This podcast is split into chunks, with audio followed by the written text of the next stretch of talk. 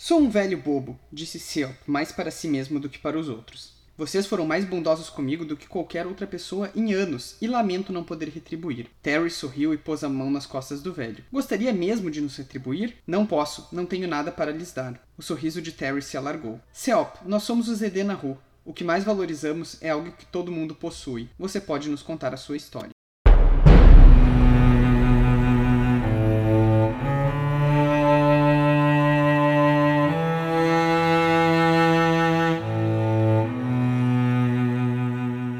Oi, pessoal, vocês estão ouvindo o 56 episódio dos Quatro Cantos, o podcast de releitura da Crônica do Matador do Rei do Patrick Rothfuss. No episódio de hoje, que se chama O Poder das Histórias, a gente vai comentar os capítulos 37, 38 e 39 do Temor do Sábio. Eu sou o Arthur Maia, estão aqui comigo a Rayane Molinário. Oi, gente, tudo bem? Como é que vocês estão? O Bruno Amorim. Bom dia, boa tarde, boa noite, meus amores. Como é que vocês estão? Tava com saudade. E a Julia Neves.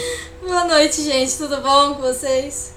E eu queria lembrar também que vocês podem ser nossos apoiadores no Catarse, em catarse.me barra 4 cantos, a nossa campanha de financiamento coletivo, no qual a gente envia marca-página, bloquinho, cartão postal, vocês participam do nosso grupo no Telegram, dos sorteios mensais, podem participar aqui do podcast conosco de tempos em tempos. É muito legal. É, eu nunca assinei, mas me disseram que é legal. É bom, é bom. Eu, eu tenho uma- uns amigos que assinam falam que é bem legal. Dizem que quando o podcast muda de quatro cantos pra quatro Brunos, ele é assim o melhor possível.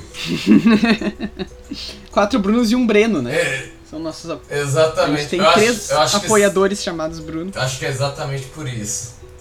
Fica melhor do que jamais foi visto.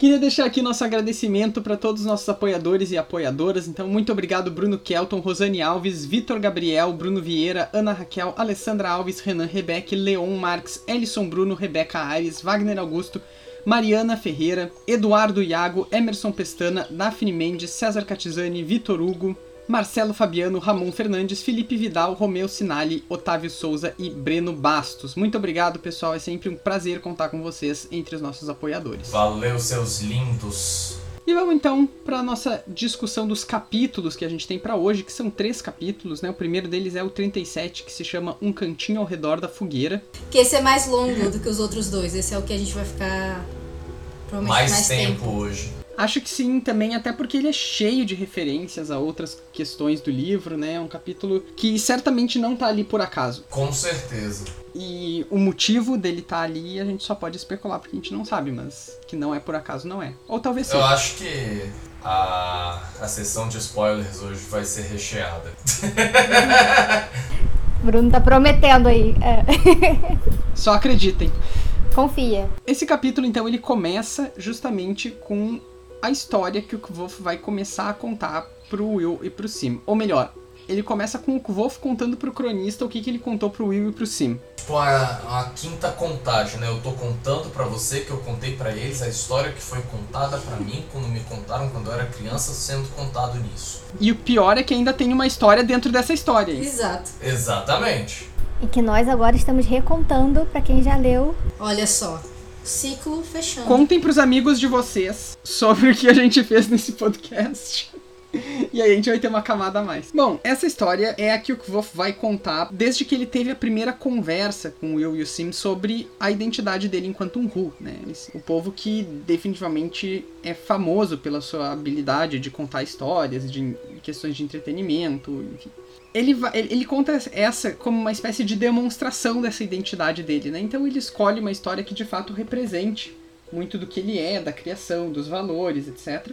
E ela começa já um pouquinho no capítulo anterior, explicando que ela se passa em Feriniel, que é essa cidade que é descrita por duas características. A primeira delas é que é onde todas as estradas do mundo se encontram, e a segunda é que ninguém chega lá por querer, é sempre por acaso. Nessa história aqui, a gente começa com a descrição de que cinco grupos de viajantes chegaram a Feriniel e montaram suas tendinhas ali, o seu espacinho onde eles iam ficar, né? Pela noite. E logo depois deles chega um velhinho que não tem posses, não tem trabalho, não tem dinheiro, não tem nada. E, e tem uma descrição engraçada do Wolf narrador dessa história aqui, que ele diz assim, que se perguntassem pra ele, ele diria que ele não era ninguém. Mas estava errado. É aquilo, né? O que ele podia não ter, ele não tinha. Exatamente. É, eu acho que esse começo da história inteiro. É quase o Kvolf. Sim, exatamente. Eu diria que é mais o coach até do que o Kvolf em si, o Kvolf atual que tá contando a história, né? Me, lem- me remete muito a ele, essa coisa tipo, ah, indo de lugar nenhum a lugar nenhum, e um nome que já não era praticamente nem mais dele, porque ele já nem tinha mais, de tão desgastado que tinha ficado com o passar do tempo, né? Então, assim, isso me remete muito a ele, do pre- o, o Wolf do presente, né? No caso, o coach mesmo, né? E não tanto a esse que tá contando a história. Quer dizer, o que tá contando a história é o do presente, né? Mas vocês entenderam. Sim, entendemos. Mas o que. Eu, eu concordo contigo, acho que no sentido mais psicológico, né? Embora com certeza o Kvolf da época da universidade passava mais dificuldades materiais, assim como esse senhorzinho aqui também passa. Por outro lado, internamente mesmo, também me lembra nessa ideia de que eu não sou ninguém e tal, que é uma- um profundo estado né, de, de apatia, assim. É, o que me pega muito é essa parte, tipo, mal era dono do seu próprio nome e até este havia sido desgastado e esfiapado pelos anos. Que assim, a gente sabe que tem essa ligação dele muito forte com a relação do nome, né? Então, essa parte sempre me pega muito. Bom, ele tá não só sem nenhuma posse, sem absolutamente nada e também meio sem rumo. Aliás, ele tem um rumo, né? Mas a gente nunca sabe o motivo pelo qual ele tá ali. E ele também está com muita fome, sede, frio, tudo que ele pode estar de- passando de necessidade, né? É o que tá acontecendo ali. Ou seja, é o que volta em Tarbian. Isso. E aí ele vê então o primeiro desses cinco grupos de viajantes. Chega lá, é uma galera com umas barbas, assim. Ele chega lá e pergunta: E aí, galera, vocês têm comida, alguma coisa? E eles dizem, claro que a gente tem. Quanto que tu tem de dinheiro aí? E é aí que a gente. Aliás, a gente provavelmente já se deu conta antes, né? Que a gente tá falando de comerciantes seáldicos aqui, que é um, um grupo populacional de Tamarant que a gente já discutiu em outros episódios também. Essa espécie de estereótipo que se cria, né? E o Willan até comenta, assim, né? Tipo, bom, não vou reclamar agora, termina a tua história, mas depois talvez eu reclame. É muito estereó aquele estereótipo de judeu, né?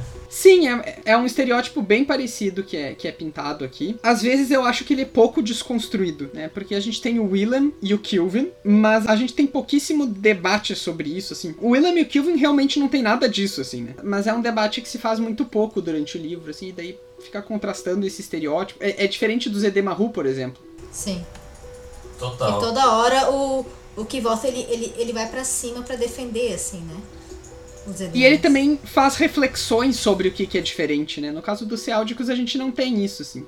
É, e eu acho que tem muito naquilo que é comparado com o nosso, né? Tipo, a gente olha, ah, o, o Edemaru é o cigano, o Seáltico é o judeu, só que, tipo, não tem muito aquele, aquela comparação, assim, sabe? Tipo, um a gente tá, tá tentando melhorar, o outro, tipo, ah, beleza, tem essa comparação, galera, valeu. É, exatamente. É, e até isso é complicado de fazer no caso deles, justamente porque a gente não tem, tipo, muito, né, deles. É só, tipo, ah, esse povo comerciante que gosta muito de dinheiro e é muito rico, mas também é muito mão de vaca e, sei lá, não tem também muita característica que você possa criar um É, a gente paralelo. sabe isso, basicamente. Porque, assim, no caso Sim. do Zedema Rua, a gente ainda tem mais informações que dá pra gente buscar paralelos, né? Fazer correlações melhores, até com povos ciganos e tudo mais. Mas o deles, até essa correlação que a gente faz com os judeus, ela é realmente muito por cima, né? Em relação aos estereótipos, porque é o que a gente tem deles no, no livro. Não tem nada além também disso. É, bom, o velhinho então ele fica bastante decepcionado, né? Aliás, eu, eu- todo mundo que tá, tá ouvindo o podcast já leu pelo menos esse capítulo, sabe que o nome dele é Siop, né? Então é assim que eu vou chamar ele daqui pra frente, tá? Pra não ter que É ficar falando- chamando ele de o velhinho, o velhinho, o senhorzinho, whatever. É o shop. É, Shop, Siop, Scop, whatever. Mas alguma coisa assim. Ele fica bem triste, né? Porque ele não tem dinheiro.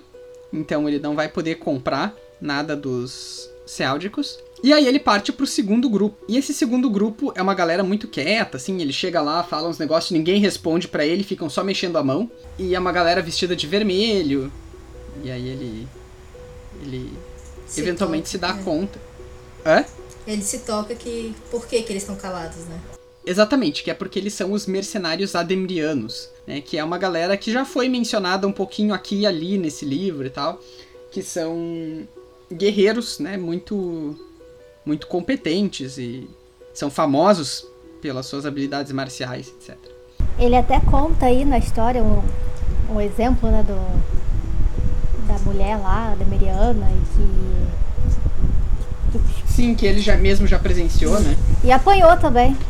Por isso que ele vai embora. É.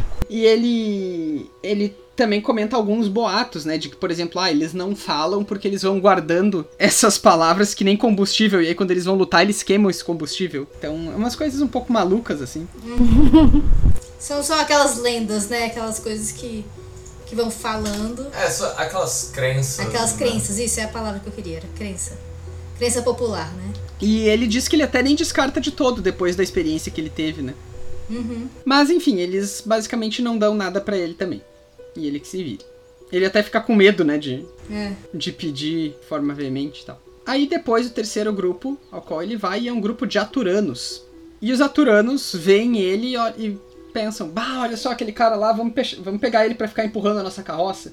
E, e começam, né, a... Perseguir ele e até machucam ele, né? Exato, ele tem que sair correndo e se esconder nos arbustos, né, no meio do mato, assim. Em folhas em decomposição ainda por cima. Ficou bem específica essa parte. É. Bom, eles. Depois de se esconder então dos Aturanos, né? O Siop encontra um grupo de Vintasianos. E ele diz que, bom, em outras circunstâncias, talvez eles até fossem legais. O que o vô fala, né? Eles até fossem legais, mas como o cara tava vindo do meio do mato, todo esquisito, os Vintasianos, que são supersticiosos, segundo essa história, deduziram que era tipo, um tipo de zumbi, assim. Ele era um, um morto-vivo. Tava tão desgranhado o bichinho. E aí ele escuta, né, eles teorizando sobre como que iam se livrar deles. Ah, não, eu vou jogar ferro nele, eu vou botar fogo, eu vou não sei o quê. Taca fogo! E o legal disso é que eles pegam da. Eles chamam ele de Droll. D-R-A-U-G-R, né? Que vem, é, para quem não sabe disso, é da, da mitologia nórdica, né? Então, os Drolls, eles são os zumbis da mitologia nórdica. São os antigos guerreiros, os grandes guerreiros nórdicos. E vikings que for- não foram pra Val- Valhalla e foram enterrados. Ou seja, eles liam o quadrinho do Thor. É, mais ou menos por aí. Bom, ele foge novamente dos Vintasianos, e aí ele encontra então a quinta fogueira, né, desses, desses cinco, que na verdade tem só um cara e um cavalo, e esse cara ele reconhece pela, pelo símbolo, O símbolo no tabardo. isso, Brasão, uma coisa assim. brasa- a torre, né, em chamas, Torre, é. que representa o Zamir, né, a ordem do Zamir. E aí aqui tem uma pequena discordância entre o Kvof e o Simon, que vai voltar mais tarde, que é sobre... o- A história fala que os Zamir eram membros da igreja, e o Simon diz não, eles eram parte da burocracia do império. E o Kvof diz não, eles eram da igreja, e o Simon diz não. E aí o Kvof diz tá, depois a gente Começa uma briguinha de. Depois a gente tá resolve certo? isso na porrada. Isso aí. É, Eu amo, eu, eu amo essas partes, assim, quando tem es- esses intervalos de meio da história deles. Porque, primeiro que é, é sempre no momento que você não tá esperando. A gente tá absorto na história, igual na primeira parte, quando é o do, do Ilen e do Simon. O, o Simon já fala logo. Não, não, não tem nada a ver, é só uma história. Ele fala, mas eu não falei nada. Aí ele fala, mas você ia falar. Sua cara falou que você ia falar. Então escuta a história, É, depois você aceita, fala. só aceita. E aí o Siop também percebe, né, o, o que parece que são as mãos ensanguentadas do Amir, mas na verdade são as tatuagens dele, o que faz a gente se lembrar do nosso episódio anterior, no qual a gente discutiu o desenho que a Nina fez, né, e o medo que ela ficou daquele Amir que Eles tinha... chegam até a comentar isso mais pra frente. É, exatamente. E esse Amir especificamente, né, o Kvof, narrador, sabe que ele é um Siridai, né, ele é tipo um dos... Tops dos tops. Os mais importantes ali do, do patente. né? Exato. E- ele teria prerrogativa pra fazer o que ele quisesse. Se ele quisesse matar o, o coitado do, do Siop e dizer depois que era pelo bem maior, é isso aí, ninguém ia questionar, né? É, Ele fala que não precisava nem ele dizer, tipo. Todo mundo já ia assumir que Uhum. ele tava no direito dele de fazer aquilo ali. Exatamente. Então, ele chega e pede pro Amir, na esperança, né, de que o cara, enquanto um membro da igreja, segundo a história, fosse ajudar e tal, mas ele não é muito bem recebido, né, com essa... E como ele não ajuda, podemos perceber que ele é um membro da aristocracia. Sim, exatamente. E ele diz: Não, olha só, eu tenho que parar um julgamento injusto contra uma mulher, e se eu me atrasar, ela morre. Então, se eu te der comida agora, pode ser que eu não consiga ter força o suficiente pro meu cavalo para chegar até lá. Então, eu tenho que pesar essas duas coisas moralmente. E aí ele. Ele até pesa- fala que uma coisa que eu achei interessante que ele fala assim: ah, meu cavalo tá comendo melhor que eu, mas isso não quer dizer que ele tá comendo bem, né? E Uhum. isso mostra um pouco até a. Tipo, dá uma ideia da, da, da humildade do, do Ami, né? Porque ele só tem um pão e o queijo, tipo, os caras como ah, os grandes defensores e tudo mais. Você pensaria que eles sempre estariam andando aí com Com grandes também. quantidades de comida e dinheiro e tudo mais. E ele até fala: Eu não tenho nada disso. O dinheiro eu já dei, a comida eu tenho isso daqui. Então, após essa última recusa, né, ele também pensa, bom, então sei lá, então se eu vou ficar caminhando até, vai que eu dei mais sorte, né, ele sai caminhando lá. Até que ele é chamado por alguém que se identifica como um membro do Zedemaru, oferece vinho pra ele, ele diz que não, aí dão água pra ele, ele vê que tem muito pouca água, mas mesmo assim dizem pra ele tomar mais um gole, pra ele ainda se lavar um pouquinho, né, lavar as mãos, eu acho, né? Rosto e. Lavar a mão, o rosto. Ah, e que ele seria parte da família, né? Ele, ele era parte da família do Zedemaru. E que perguntam pra onde é que ele tava indo. Ele diz que ele tava indo pra Tino, mas daí, bom, a gente tá indo pra Bellany. E aí ele diz, beleza, então, então, eh, tu não quer ir com a gente? E aí ele diz, bom, eu, eu seria um fardo, né? Eu nem tenho como pagar vocês de volta por tudo isso. E aí o Edemaru diz uma das frases que eu acho mais bonitas nesse livro inteiro, que é, aquele, que é exatamente aquela que a gente leu no início, né? De que os Edemaru valorizam uma coisa que todo mundo tem, que é uma história. E- Sim, isso eu é legal acho, pra caramba. eu acho muito, muito bom. Igualzinho o final de Game of Thrones. Igualzinho o quê? O final de Game of Thrones. Quem tem a melhor história para comprar um trono?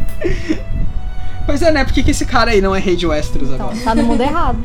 Tá no mundo errado, realmente. E, inclusive, tem essa pequena menção a Bellany aqui, né? Queria lembrar que vários episódios atrás, quando a gente falou sobre o subterrâneo, a gente também falou sobre as teorias sobre o subterrâneo e que a universidade aparentemente fica num distrito chamado Bellany. Esse aqui que está na história. E que, segundo uma teoria que o Eric apresentou pra nós aqui, poderia ser Belen, uma das cidades, né? Uma das cidades caídas. Portanto, isso poderia ser o subterrâneo. Uh, pra gente lembrar que aqui é uma das referências que, a- que é usada né, na, na teoria. Então, quem quiser, volta lá e, e se intere bem dessa, dessa argumentação aqui. Que, salvo engano, foi o Eric que trouxe. Foi. Mas ele não tá aí. Foi ele pra- mesmo. Foi, né? Mais alguma coisa sobre o capítulo 37? Eu tenho. É, é ainda sobre a, a história em si, né, que eles estão contando. Que eu acho muito interessante o fato de que ela é o que acontece com os Edemaru, só que é ao contrário. Porque ela é uma história dos Edemaru, que eles contam entre si, sendo que ela é cheia de estereótipos de outros de outra, outros povos, né, digamos assim.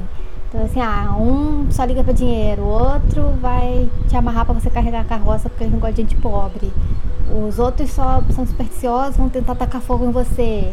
Então, assim, é, mostra bem aquilo, né? Tipo assim, esse conflito mesmo de cultural entre os povos que vivem ali naquele universo. Então, ao mesmo tempo que eles também são um povo visto de uma forma, uma, uma forma muito negativa pelas outras populações, eles também têm umas visões muito características de cada um deles ali. É, o que é interessante mesmo, né? Porque compõe um pouco aquilo de que essa história ela serve pra quebrar estereótipos, ela serve pra gente discutir essa estereotipificação dos Who, mas ao mesmo tempo também serve pra nos lembrar que eles não são perfeitos e que eles ainda assim são gente. né? Sim, exatamente. Sim. E assim, e toda vez que, que falava alguma coisa dos Rus, né, e tudo, eu, eu reparei tanto que o Kivor tava nervosinho, sabe? Assim, ele já ia meio que atacando, assim, quando o Sima, quando eu falava qualquer coisa. É... Eu não sei se eu tô confundindo os capítulos já, gente. Se foi no, no próximo também. Mas assim, quando eles começam a conversar mais também, o Kivor tá muito mais nervoso, assim, sabe? Do que os outros dois. Eu senti, pelo menos, tipo, na, quando Falou mal de. de rua, ele, ele, Edema ele já, ele já levanta meio, sabe, com as pedras pra se defender, né? Mas também pra um pouco atacar também. Então, eu senti isso, não sei se vocês sentiram a mesma coisa. É, eu concordo. Acho que, só para pontuar, isso sim, isso é no próximo capítulo já, mas a gente aproveita e já faz essa transição entre os dois, porque a, a linha entre eles é muito tênue, né? Então estamos agora no capítulo 38, Sementes de Verdade. Uh, eu concordo contigo, Julia. E acho que não sem motivo, né? Porque por mais que os ceáldicos, por exemplo, sejam nocivos os estereótipos que existem sobre eles, o Willem tá ali numa situação muito confortável né? Ele não é filho de nenhum mega comerciante, ele é filho de um comerciante. Uh, e, e eles não sofrem essa perseguição, né? Essa mesma perseguição que aparece, por exemplo, na história dos Hu sobre. Ah, eles estavam com pouco fogo, porque eles foram lá tentar pegar madeira e daí atiraram flechas neles, etc, etc, etc. Isso aí não acontece com ninguém só porque a pessoa é seáldica, né? Então faz muito sentido o Wolf tá com esse, nessa defensiva. Tanto é que o, o, o Simon entra mais na defensiva do que o Willem. Porque o Simon é mais inseguro sobre a sua ascendência, né? Um pouco do que a gente vai discutir agora e um pouco do que ainda vai aparecer mais pra frente no livro. Mas ele. Ele é mais inseguro numa situação. Muito embora os Aturanos sejam muito menos. Uh, exatamente. Do que tanto os Ru quanto os Seáldicos, né? É, logo que o Wolf termina de contar a história, justamente começa uma pequena discussão, né? Que é. Os amigos dele não esperavam que a história fosse terminar só assim, né? Do tipo, ah, e esse velhinho aí era só um velhinho mesmo, tudo bem. E é isso, valeu, falou. É, eles esperavam justamente que ele fosse se revelar, o velho Taborinhas, dizem, né, que mendigos nunca são só mendigos nas histórias, eles sempre são alguma coisa grandiosa. Eu acho que a gente também, quando a gente lê pela primeira vez, a gente fica esperando uma coisa assim, tipo, ah, o que, que vai acontecer na história, o que, que vai. Mas aí acaba ali, realmente, o fim da história. e a gente fica que nem ele. Até porque tem aquela frase que eu realcei antes, né? Que era, que era se perguntassem, mas ele diria que era ninguém, mas estava errado. Bom, é uma frase um pouco dúbia, né? Ela faz total sentido da história como ela é, né? Do tipo, quer dizer, bom, ele não é ninguém, ele é uma pessoa, né? Ele... Eu acho que isso é. Eu vejo isso de um jeito que é tanto uh, o, o Kvoth é, contando isso para eles, para entrar nessa questão de ah, nunca fique nessa, é, nessa suposição das pessoas e suposição de que tudo vai ser alguma coisa, e ao mesmo tempo é, é o Patrick pra gente, do tipo, nem tudo é o que parece, saca? Aham. Uhum.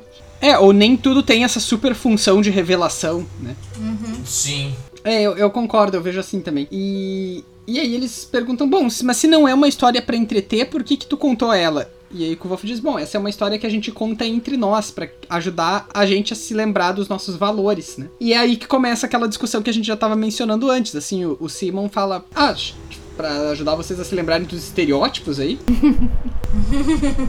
Burn! Simon tava, né?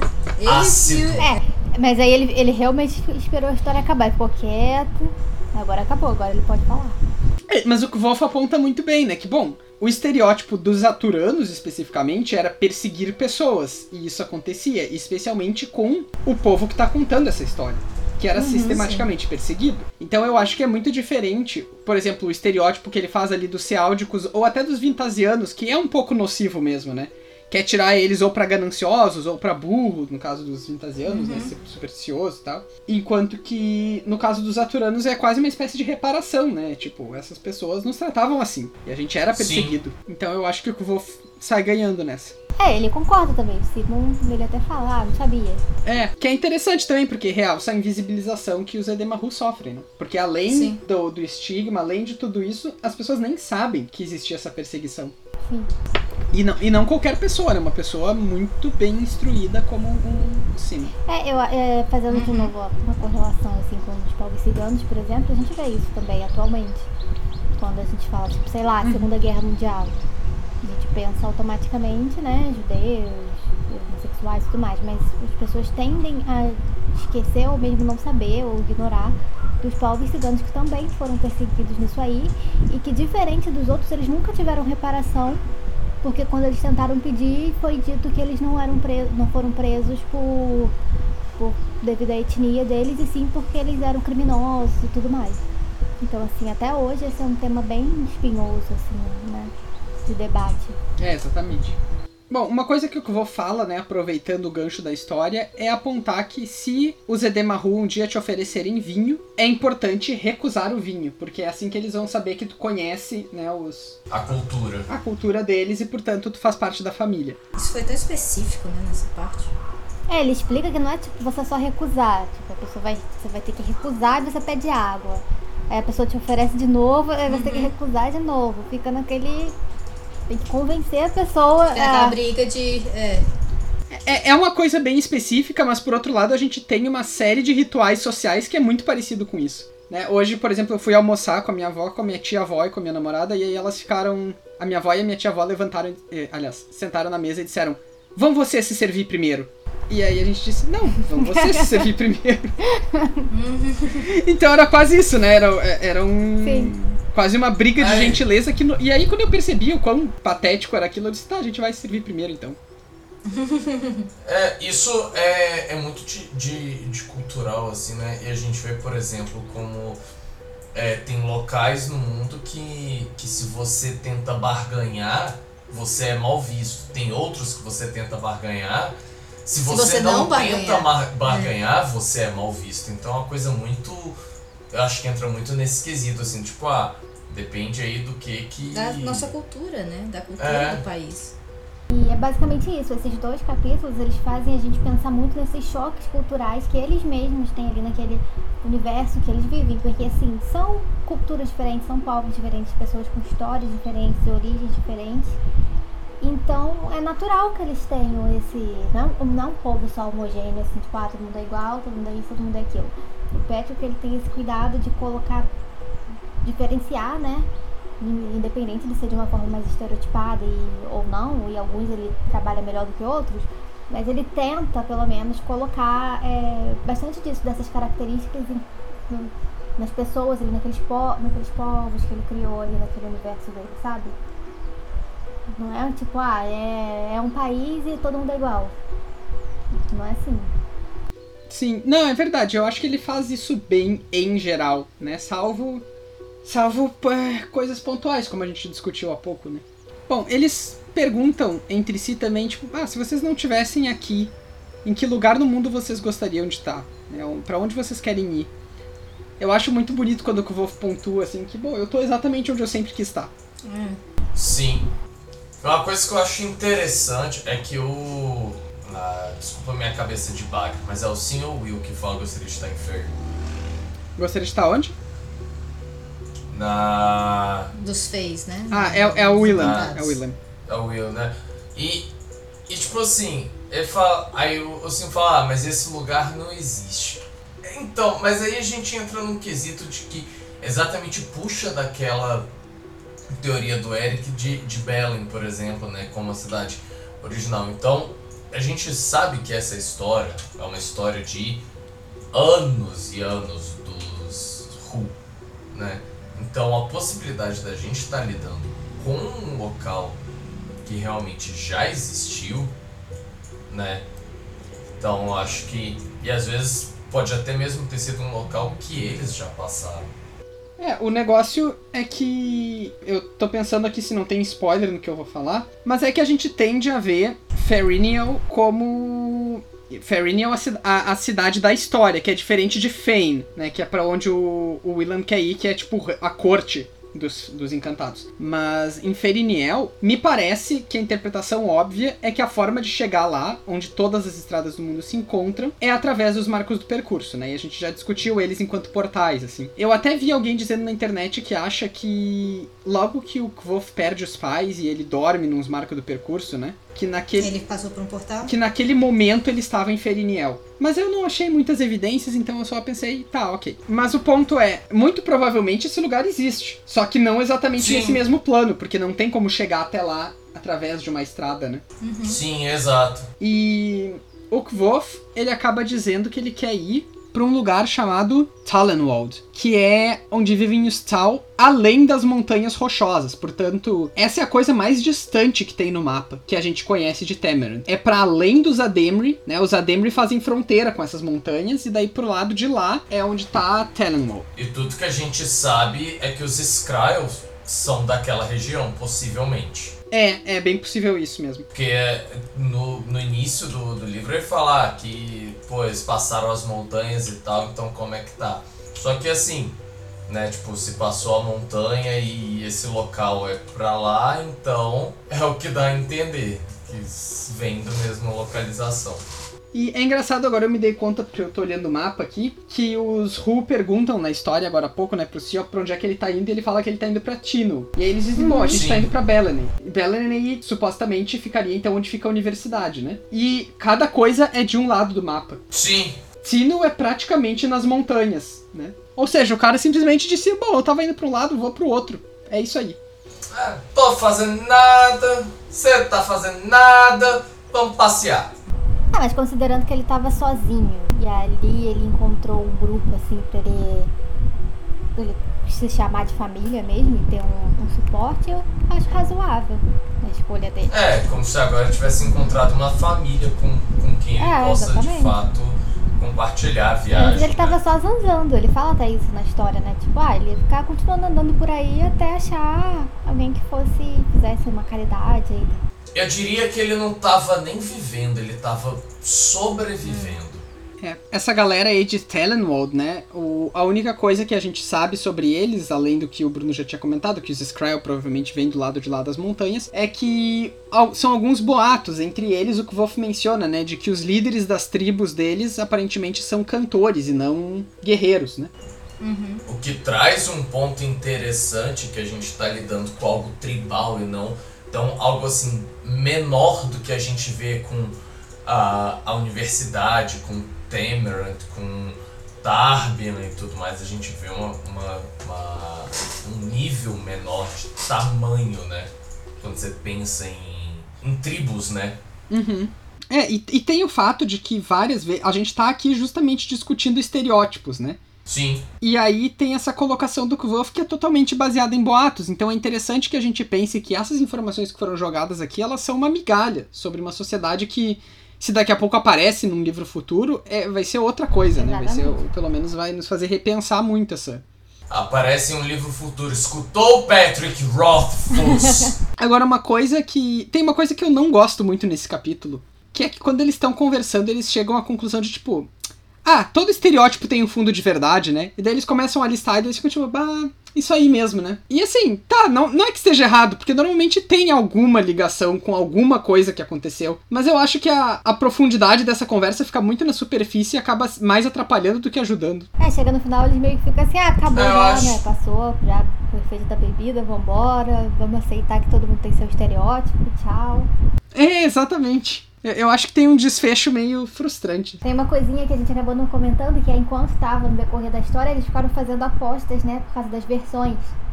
Que isso vai voltar no próximo capítulo agora. Que tipo, ah, não, os amigos não trabalhavam pra igreja, era do governo. E, ah, não, assim, é, ah, então vamos ver depois.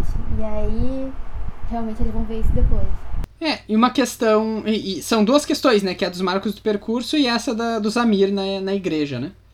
Bom, no finalzinho desse capítulo, o Kvof esboça perguntar sobre a família do Sim e sobre ele. Porque o Sim aparentemente não, não, não tinha como sonho ir pra universidade. Ele foi para lá, e aí o Kvof pergunta, e o, o Sim disse: É, tô aqui, né? E aí ele, ah, mas por quê? Então, Você nunca quis vir pra cá, né? Ele fica até assustado, assim, tipo, como assim? Ele fica chocado, como assim? Você tá aqui e não era isso que? Chocada, amiga. Não, eu acho que eu, é muito interessante esse choque do que eu vou. Porque assim, é o que ele fala antes. Foi.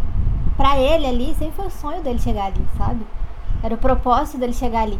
Então, assim, eu acho que é difícil pra ele entrar na cabeça dele. Por que alguém tá ali se não tem esse mesmo anseio que ele, sabe? De aprender, de descobrir de viver aquilo ali mesmo. Então, foi meio que um choque pra ele aí de realidade esse finalzinho de conversa também. é, exatamente. Mas o Willem não deixa o assunto ir muito longe. O Willem se levanta e diz: Bom, galera, vamos embora. tá na hora. Já tô Cara, vamos, vou, vou cortar o climão aqui. É. Ah, e assim acaba então o capítulo 38. Vocês têm mais alguma coisa pra falar sobre ele? Não, eu não. Hum, não. Então vamos pro capítulo 39, que se chama Contradições. Esse é um capítulo bem curto, né? Mas ele basicamente começa com o Kvof indo até o arquivo, no caminho ele encontra o Will, e aí eles conversam, o Will diz, olha só, não pergunta sobre a família do Simon. É uma questão bem problemática. Mas o pai, né? O pai dele, principalmente, né? É uma pessoa que não. que, que nunca teve grandes expectativas pro Simon em primeiro lugar, porque já tinha um filho que herdaria as terras, porque ele é um pequeno duque, né? Ele, ele, ele faz parte da pequena nobreza aturana, uh, especificamente no ducado de Dalonir. Eu vou ficar chocado. Aham. O quê? Dalonir parece o nome do Tolkien, né? É. Pra mim parece Danoninho. Eu gosto da reação do que eu vou. Que? Como se o Simon é nobre? Quem, quem falou uma coisa dessa? Que- que- que- Como assim? É O Simonzinho? nosso pequeno Simon. É. O nosso pequeno Simon, uns 4 anos mais velho que eu. E 5 centímetros mais alto. Ele não é tão alto assim. eu agora eu tô lendo aqui no roteiro o que, que eu botei. Eu botei o pai é um otário, no caso do Simon, né? Correto. E o Simon é o sexto filho, então ele não vai herdar as terras, ele não tá na igreja, ele não é guerreiro. E aí o que sobra pra ele, no fim das contas, acaba sendo ir pra universidade, né? E o pai dele não esperava que ele fosse trabalhar com alquimia, justamente, e com poesia, que são as coisas que o Simon tá estudando, né? É, ele queria que ele fosse diplomata. É. Exato. É, ele queria. É, aquele pai babaca que queria expectativas em cima de um filho, né? Aliás, nem expectativas, mas assim, ah, já que você não tem muito o que fazer, pelo menos faça isso. Aí Simon É, falou. faz um curso aí de administração. Fez justamente o que. o- É, É, no fim das contas ele acaba. Sem ofensa aos administradores, eu também trabalho com isso. Não, sim, a, a questão é que o pai dele tá, né, mandando ele pra uma coisa que parece ser útil, mas que a gente não tem a menor perspectiva de se é útil efetivamente pra ele, pra pra família, pra enfim. Mas e, e se ele quer, né, que no caso aqui é o principal. E ele não quer, O que né? importa é ser feliz. não quer. Ele vai pra universidade e começa a estudar outras coisas bem menos aplicáveis diretamente, né? Enquanto estudante de letras, eu, eu sei como é que as pessoas veem a, a praticidade de estudar poesia. Vai, Arthur, declama aí uma poesia turana. A Turana é escrita por mim, né? Essa seria Arthur. Ah, tá bom. Você acha que sua piada é ruim? Eu sempre posso piorá-la. Muito obrigado, Bruno, muito obrigado. É, é bom porque vai, vai me ajudando a apurar melhor. E bom, o, o- desde então, né, o, o Willan nem volta pra casa, né, entre os termos da universidade. Ele não, não tem uma boa relação com a Sim. família, não. Isso, obrigado, Julie. Ele não tem uma relação com a família, ele não quer falar sobre isso, ele, enfim. E o, o Willan avisa o Kvolf pra não se meter nisso aí. não seja fofoqueiro que vou. É basicamente isso. Isso mesmo. Daí- Não seja você. Apesar de que eu entendo, eu acho que o Wolf, nesse sentido, ele entende bem, assim. Ele também não é o tipo de pessoa Sim, que certeza. fala da, da história dele pra todo mundo. Até o, o William fala isso pra ele, né? Tipo, ah, você não sai falando pra todo mundo aí que você é ruim. Então, aí ele fica, mas eu não tenho vergonha e tal. Aí o que a William explica, né? Mas não é por vergonha, é porque é uma questão pessoal, né? Se é uma coisa que te afeta muito, você não vai sair falando e, né? É um trauma, assim, de família, uma questão, tipo, ah, não me dou bem com meu pai, beleza? Vou ficar falando isso pra todo mundo. Ah, e aí, qual é seu nome? É assim, pô, não me dou bem com meu pai, não. Só não tem sentido esperar uma coisa assim. Então ele entende também esse, esse lado. Ele ficou curioso porque acho que meio que caiu a ficha dele que ele não sabia muita coisa sobre o Simon, sabe? Nesse momento. Sim. Mesmo que eles sejam amigos. O que faz todo sentido, uma vez que tanto o Simon quanto o Wilson passaram a saber muito sobre ele no dia anterior. né? Exatamente. Então, assim, Sim. foi meio que um- uma abertura mesmo pra eles compreenderem um pouco mais a realidade do outro, mas também respeitar isso de uma certa forma. Porque, ah, todo mundo tem o limite, né? Exatamente. Bom, eles se encontram depois disso, então, né, no arquivo e vão debater a partir dos livros que eles pesquisaram para fazer a para resolver as apostas entre eles. Sendo a primeira delas a serventia das marcos do percurso, na qual o William acredita que elas têm ligação com religiões pagãs e o Kvolf diz que não, elas são só um lo- local de encontro, né? E no fim das contas não é nada conclusivo, eles encontram suporte para as duas coisas e para terceiras e quartas coisas também. Eu amo, eu amo o Simon nesse capítulo, porque ele fala assim: Ah, você não leu os livros antes? Ele, em uma hora? Claro que não. É, o Simon foi honesto, ele levou toda a evidência que ele achou, ele não selecionou antes. Que e é ótimo que ele fala assim: ele começa a ler, ah, porque esse aqui, não sei o que, não sei o que. tá, eu acho que você tá mais do seu lado. Entrega pro que volta. Eu acho que É mostra também esse lado do Simon de não ter tanta maldade assim nas coisas, sabe? Que assim, ah, é- o mesmo capítulo que diz que ele gosta muito de ganhar apostas, essas coisas, ele não gosta de, de deixar inconclusivo, de perder, também mostra que ele é muito honesto nisso. Porque se fosse outra pessoa, poderia ter pegado só livros que fosse pro lado dele. Tipo, ah, Como provavelmente fez o. Exatamente. mas não, ele saiu só pegando os livros pra, pra ver realmente quem tava certo. O que ele queria era saber. Saber que ele tava É, certo. exatamente. História aí. Muito correto da parte dele. Compreendo totalmente, Simon. A segunda coisa que eles tinham pra resolver é se os Amir eram parte da igreja ou se eles faziam parte da burocracia do Império Aturano. Nesse caso, me parece que as duas coisas são muito bem suportadas por fontes diferentes, né? Então meio que dá um empate, mas eu acho que não é um empate, eu acho que o Kvof mata a questão quando ele diz que é as duas coisas, no meio de um dos argumentos dele. Porque a própria igreja tinha uma influência muito grande dentro do, Tava interligado, né? enfim, o Kvof fica meio de cara com isso, porque ele diz que uma coisa é a gente não saber pra que que servem, ou enfim, qual a interpretação das marcas do percurso. Outra coisa são fatos, e por que que tinham fatos conflitantes, né? Tem um decreto, por exemplo, nessa questão aí dos Amir, que é atribuído ao Império, mas em um dos livros, mas que é atribuído à Igreja em outro. Então, claramente tá havendo algum tipo de conspiração aqui. É, isso me traz uma ideia de manipulação da história tal qual as cidades originais. Isso. Ou também aquela coisa de cada autor escrevendo pra um lado, né? Tem uma interpretação. Não, nem tanta interpretação, mas eu diria tipo assim, ah, esse autor aqui foi, vamos supor, contratado pra escrever pró esse lado e aquele ali pro outro, entendeu? É, eu, eu acho que o Kvof faz uma espécie de falsa dicotomia aqui entre fatos e interpretação, porque a construção de uma narrativa histórica sempre tem as duas coisas em mesma medida, né? Elas só se concatenam quando a gente faz. Tudo é interpretação, ponto de vista, recorte de informação, etc, etc. Mas pra fins narrativos, pra fins desse livro, eu acho que rolou de fato uma manipulação das fontes, que em algum momento se tentou apagar as evidências de alguma coisa envolvendo ou Amir e a igreja, ou o Amir e a burocracia, enfim. É, até porque a gente sabe que o, o Amir ele tem um- uma ligação com o Chandriano, né? Então não me surpreende que tenha essa, essa possível manipulação. É, uma coisa que acontece também é que a gente sabe que os Amir eles tiveram uma queda aí que não foi muito legal, né? Eles tiveram meio que.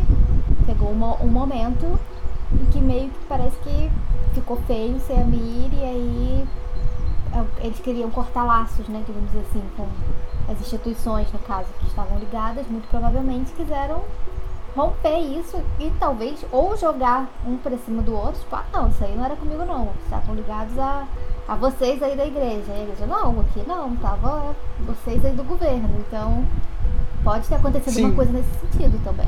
Me lembra um pouco, sabe o que? Os templários.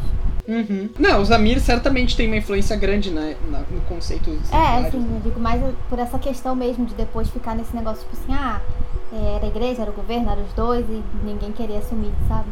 Uhum. Então, dito isso, eles continuam em dúvida. Aí eles decidem que eles precisam de alguém pra julgar quem sai ganhando nessa discussão, né? Eles sabem que o Lauren não é uma opção, teria que ser alguém que entenda tanto quanto os historiadores em questão. E aí o Kvof percebe então que ele finalmente vai conhecer uma figura que já foi mencionada, mas que ele ainda não, não sabe exatamente do que estão falando, né? E essa pessoa é o marionetista. Tan, tan, tan. Então, vocês têm coisas pra spoilers? Eu não. Eu tenho um pouco. Então vamos lá, se vocês não querem saber o que acontece no resto do Temor do Sábio, na música do silêncio, na árvore reluzante How Old Holy Came to Be, no prólogo das Portas de Pedra, em qualquer outra fonte que a gente possa ter aqui, parem de nos ouvir agora, escutem, leiam tudo e aí voltem então pra terminar de ouvir esse episódio. Vai lá, Bruno. Eu olho os cinco, os cinco mercadores. Primeiro, ele dá um foreshadow muito grande do da ida dele,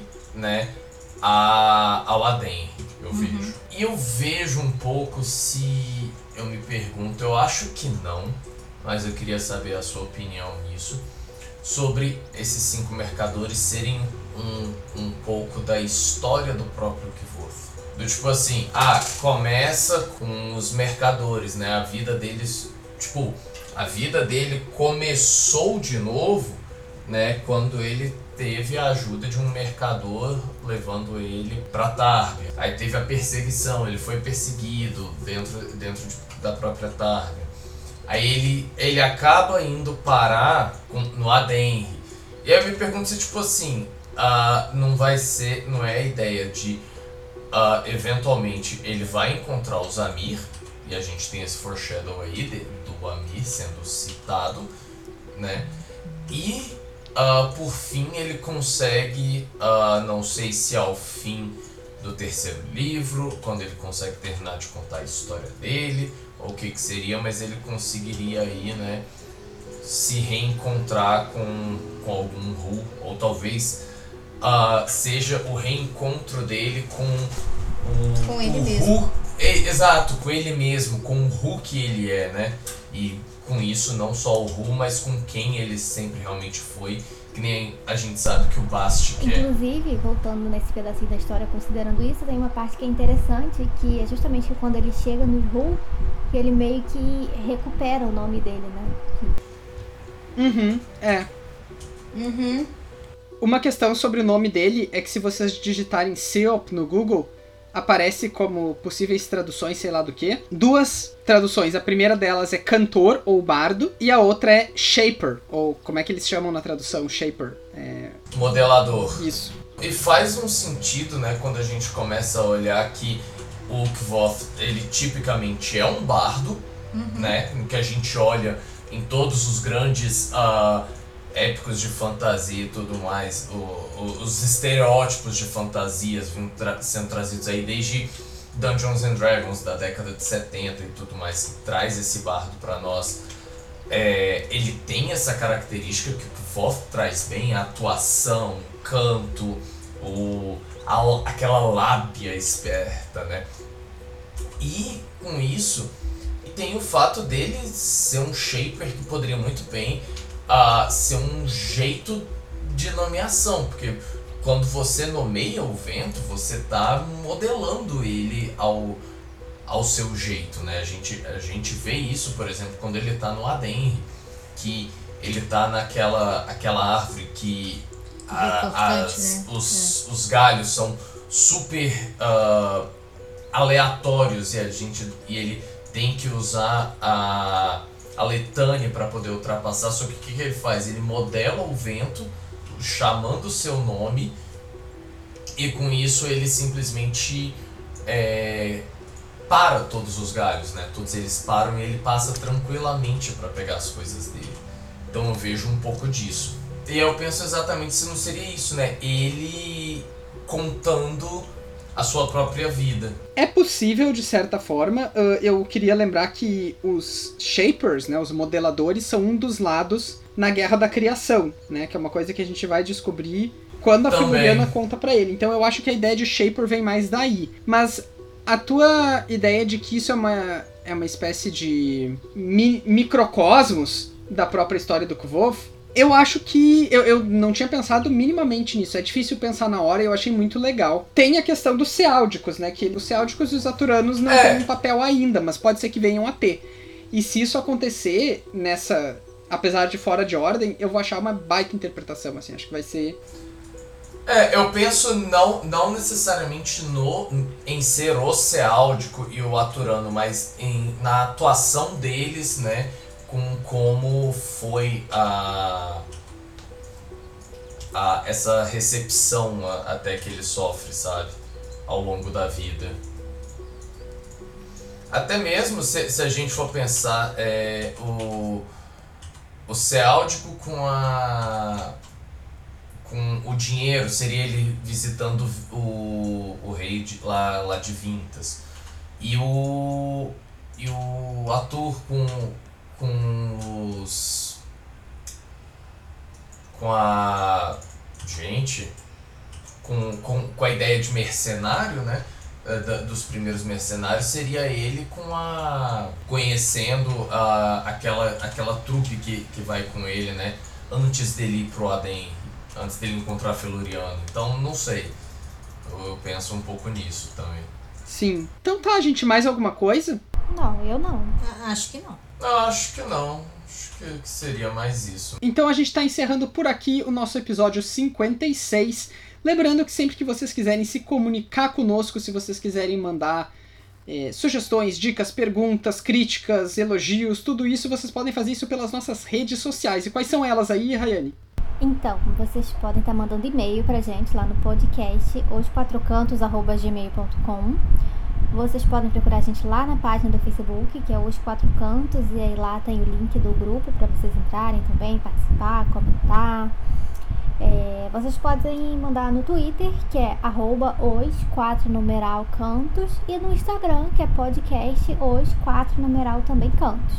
Então, Twitter e Instagram, quatro numeral, e no resto é tudo por extenso. E vocês podem mandar por lá que a gente está sempre atento. Pode ser que demore um pouquinho, porque às vezes cai no spam, mas depois de um tempinho aparece pra gente. Isso aí. E vocês podem também nos apoiar no Catarse em catarse.me barra quatro cantos. A gente volta em breve com o nosso episódio 57, no qual a gente vai discutir os capítulos de 40 a 42 do Temor do Sábio. Até mais! Tchau, gente! Tchau, tchau! Tchau, tchau, galera.